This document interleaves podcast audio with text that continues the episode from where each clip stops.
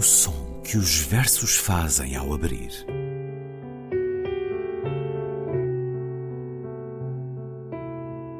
Se leio um livro e ele torna o meu corpo tão frio que fogo nenhum o pode aquecer, sei que isso é poesia.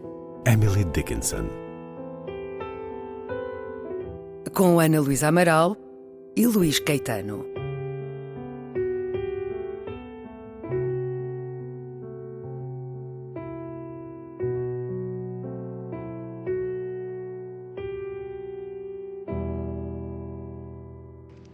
Imaš ruke nevinije od mojih i koja si mudra kao bezbrižnost.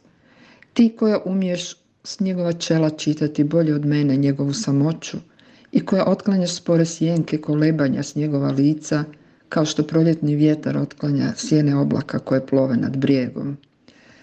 Ako tvojih zagrlje hrabri srce i tvoja bedra zaustavljaju bol, ako je tvoje ime počinak njegovim mislima i tvoje grlo hladovina njegovu ležaju, i noć tvojega glasa voćnjak još nedirnut olujama.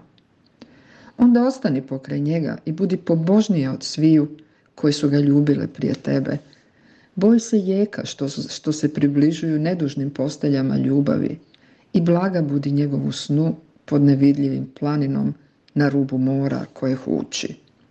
Šeći njegovim žalom, neka te susreću žalošćene pliskavice, tumare njegovom šumom, Prijasni gušteri neće ti učiniti zla i žedne zmije koje ja ukrotih pred tobom bit će ponizne. Neka ti pjevaju ptice koje ja ogrijah u noćima oštrih mrazova. Neka te miluje dječak kojega zaštitih od uhoda na pustom drumu. Neka ti miriše cvijeće koje ja zalivah svojim suzama. Ja ne dočekah, dočekah najljepše doba njegove muškosti Njegovu plodnost ne primih u svoja njedra koja su pustošili pogledi goniča stoke na sajmovima i pohlepnih razbojnika. Ja neću nikad voditi za ruku njegovu djecu i priče koje za njih davno pripremih možda ću ispričati plaćući malim ubogim medvjedima ostavljenim u crnoj šumi.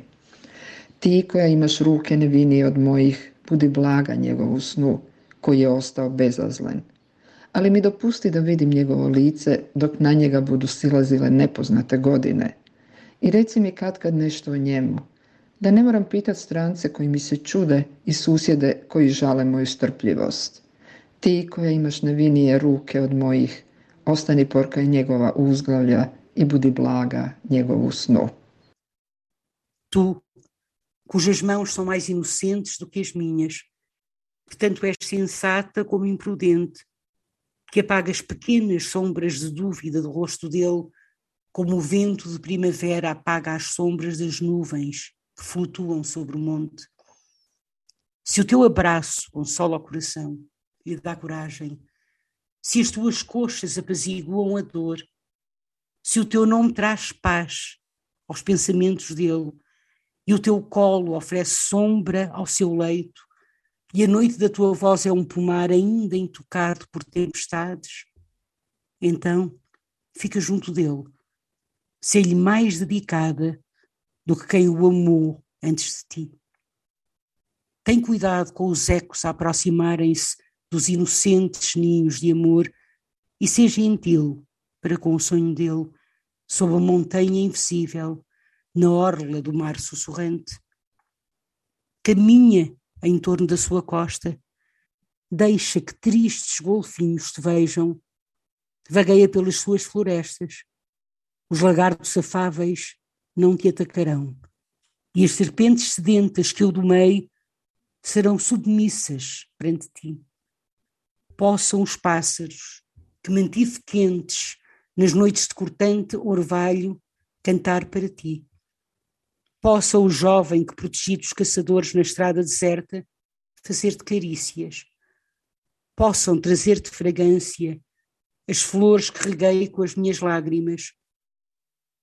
Não fui testemunha dos melhores anos da energia dele, não recebi a sua fertilidade no meu ventre, assolado que era por olhares de condutores de gado nas feiras e ávidos ladrões. Nunca tomarei conta dos seus filhos e as histórias que para eles preparei há muito, muito tempo, talvez as conte, a chorar, a pequenos ursos infelizes, abandonados na floresta escura. Tu, cujas mãos são mais inocentes do que as minhas, seja gentil para com os seus sonhos, que nunca foram agrestes. Mas deixa que eu veja o seu rosto, quando anos estranhos o começarem a invadir, e de vez em quando conta-me algo sobre ele, para que eu não precise perguntar a desconhecidos que me vão pensar tonta ou a vizinhos que se irão condoer da minha paciência. Tu, cujas mãos são mais inocentes do que as minhas, fica junto à sua almofada, seja gentil para com o seu sonho. Tico Yamash Nevinha Ruke, tu, cujas mãos são mais inocentes que as minhas. Um poema da croata Vesna Parun, que escutamos primeiro na leitura da tradutora Tânia Tarbuk, a quem muito agradecemos eh, a leitura que fez especificamente para este programa. Ouvimos depois a tradução e leitura de Ana Luísa Amaral, tradução a partir do inglês. Olá, Ana. Olá, Luís. Quando me falou em Vesna Parun, eu disse quem? Que é, se calhar, o que muitos dos que nos escutam estarão a pensar. A verdade é que estamos perante a principal poetisa da segunda metade do século XX na Croácia, uma mulher que, segundo li, tem inclusive é, uh, o privilégio de ter sido a única nesse vasto período a viver exclusivamente da escrita. Ela nasceu a 20 de abril de 1922 na ilha de Zlarin, na costa de Dalmácia. Morreu a 25 de outubro de 2010. Autora de muitos livros para crianças, peças teatrais, muita ficção e muita poesia. Foi tradutora também. Poema Ana Luísa, que é rasgar, de facto. É um poema de lamento, mas também de encorajamento, de advertência, de pedidos imperativos ou de gentileza. É uma mulher aqui a dirigir-se a uma outra mulher que agora ocupa o seu lugar na vida de um homem.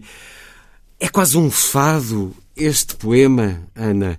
É verdade. Tamanha lírica amorosa atravessa estes versos. Estava na altura a falar com a Tânia Tarbuk e ela disse-me: Ana Luísa, mas não conhece a Vesna Parun, a nossa maior poeta uh, croata? É, e é. eu nunca tinha ouvido falar, claro, é? porque a gente realmente.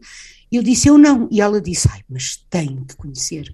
E eu então tentei conhecê-la, pronto, e depois pedi-lhe se ela lia este poema em croata, ela fez esse favor e, e, traduziu a partir da tradução do, do, inglês. É claro que é um poema que nós podemos até. Eu, eu, quando, quando traduzi este poema, eu pensei num poema da nossa portuguesa, Flor Bela Espanca, um poema muito, muito conhecido, não é? Que é aquele. Eu sei, porque eu sei muitos poemas da Flor Bela Espanca, que eu decorei do meu tempo, dos 16 anos, não é? 16, 17 anos, uh, sabia aqueles poemas, os sonetos, não é? Depois ultrapassei essa fase, mas naquela altura é que começa, é de joelhos, exatamente, e diz, não é dirigido à mulher, mas é dirigido ao homem, é? ao amado, digamos assim. E, e chama-se de joelhos e diz: Bendita seja a mãe que te gerou. É assim que começa. E acaba, não vou ler o poema todo: Benditos sejam todos que te amarem. E agora repare: Eis que em volta de ti ajoelharem numa grande paixão fervente e louca. E se mais que eu um dia te quiser alguém, Bendita seja essa mulher, bendito seja o beijo dessa boca. Pronto, ora. No fundo, Aí dirigido ao, ao amado, ao amado ao que amado. se perdeu. Aqui há uma outra intimidade é criada. Do ponto de vista poético, digamos assim, do ponto de vista estético, é para mim um grande poema, quer dizer, estas imagens que aqui aparecem, que são até um bocadinho, que são um pouco, que tocam um bocadinho, são até bastante uh, algo surrealistas. Esta, por exemplo, vagueia pelas suas, as suas florestas, as dele, não é? Os lagartos afáveis não te atacarão e as serpentes sedentas que eu domei, isto é lindíssimo, serão submissas perante ti. Isto é assim, ela já aplanou alguns dos terrenos hostis à volta daquele é, exata, Exatamente, é assim, é a epítome do altruísmo, não é? Quer dizer, em termos, em termos de lírica amorosa, mas há uma tradição nisto realmente, não é? Como, como disse, este aquele poema, Flor, aquele soneto da Flor Bela. Mas esse soneto da Flor Bela, o que acontece é que ele é, para já, é soneto e, portanto, está contido e, portanto, ao estar contido também, não pode expandir-se hum. como este, exemplo. Aqui temos nove estrofes.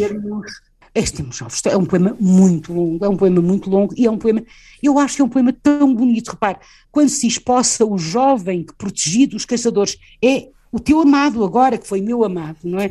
Na estrada deserta, fazer-te carícias. Ou seja, a mulher surge como aquela que protegeu, a mulher surge como aquela que hum, acarinhou, aquela que já não existe na vida dele, e todavia, eu acho que o poema trabalha com o presente e o futuro.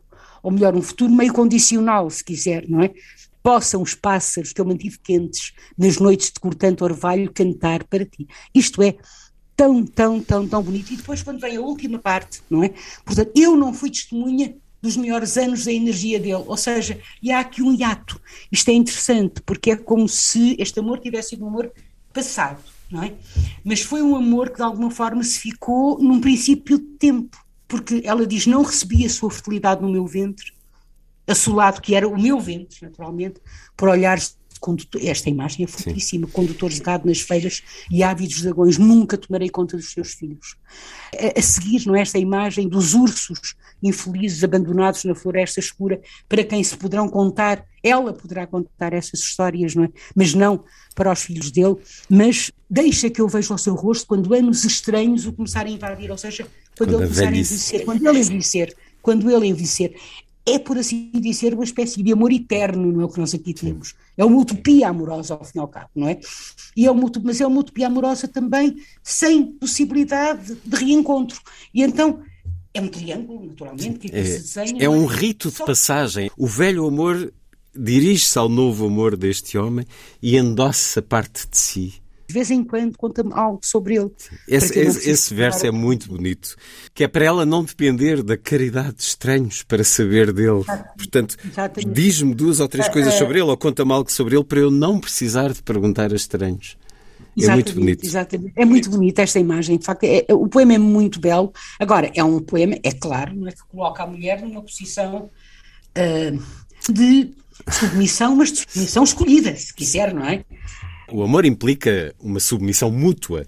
Neste caso, falamos de facto do ponto de vista da mulher, a mulher de um amor que deixou de pertencer a um homem, que tem uma outra mulher, mas o contrário se verificaria também. E, e, provavelmente mais jovem também, não é? Claro, Por isso claro. é que se diz tu, cujas mãos são mais inocentes claro. do que as minhas. E isto é uma espécie de lição que ela lhe está a dar, não é? No fundo, todo este poema é um poema muito didático, se quiser, não é? Portanto, faz isto, faz aquilo, uh, ensina-o desta maneira. Sim protege aquilo que eu fiz para ele, a forma como eu o preparei, digamos o assim. Tal rito é? de passagem que eu senti. É de, alguma, é, é de, alguma, maneira, é uma espécie de, claro, não é de passagem de testemunho, mas não é só passagem de testemunho, é também passagem da sabedoria. Ensinamento. Dele, é? E depois, repare, há aqui uma estrofe que eu, para a qual eu queria chamar a atenção. Se o teu abraço consola o coração, lhe dá coragem, se as tuas coxas apaziguam a dor, se o teu nome traz paz, o teu colo oferece sombra, à noite a tua voz. Então temos abraço,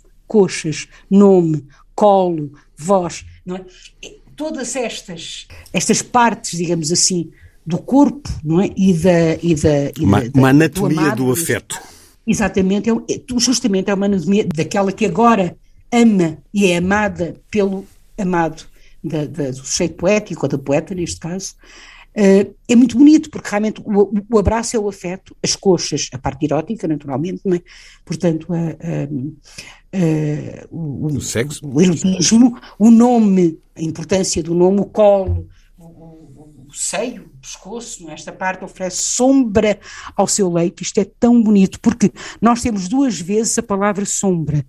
Por um lado, as sombras de dúvida, e agora a sombra com um sentido positivo. Oferece sombra, ou seja, protege o leito dele. E a noite da tua voz é um pomar ainda intocado por tempestades, portanto, ainda inocente. Tu és ainda inocente. Deixa-me que te inicie na arte do amor. No fundo é isto, de o amar, de na amar. arte de o amar. É um poema de alguma maneira triste e melancólico, mas é sobre um triste. amor verdadeiro, sobre um amor sentido. Quem o viveu sente gratidão por o ter vivido, por o ter tido. Há de facto aqui uma lírica amorosa pungente e belíssima, que é muito comum na poesia de Vesna Parun. Supostamente este poema é sentido por ela. Um tal de Pierre, um amor de juventude, eh, de academia, de faculdade, que ela eh, teve e que durou 17 anos, a assumir a identidade eh, de quem nos é revelado. Quando este livro sai em 55, ele é muito mal recebido. Sim é muito mal recebida. Aliás, a poesia dela é muito mal recebida por causa do neorrealismo, naturalmente, não é? Porque Vai contra... é considerada decadente, Sim. amorosa, decadente, quer dizer, não é política, não é. Uh, no fundo, tem a ver com, com o facto de ela, de alguma maneira, se, se uh, escrever poesia à revelia, não é? Hum. à revelia do, do, do, de uma estética que era a estética neorrealista, comunista, portanto, não é? Portanto, não se preocupar com a parte social. Isto é um poema de amor, é um poema decadente, pronto. E, e todo este livro, 55, é muito mal recebido pela crítica, mas pelos vistos é muito amado pelos croatas, ela é uma grande poeta, uma poeta muito amada na Croácia e é considerada, de facto, o maior nome da poesia croata. E eu quero agradecer à Tânia, claro, o ter, o ter lido e o, ter, e, e, e, o facto de me ter apresentado, Luís porque eu também não a conhecia. Vesna Parun, nome maior na poesia croata do século XX, hoje no som que os versos fazem ao abrir, tu, cujas mãos são mais inocentes que as minhas. Ana, até para a semana. Até para a semana, Luís.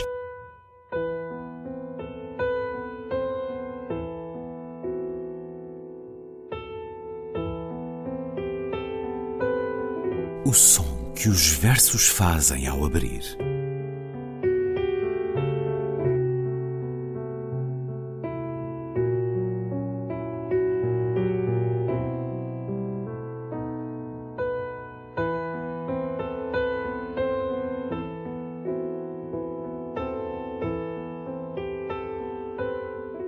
Com Ana Luísa Amaral e Luís Caetano.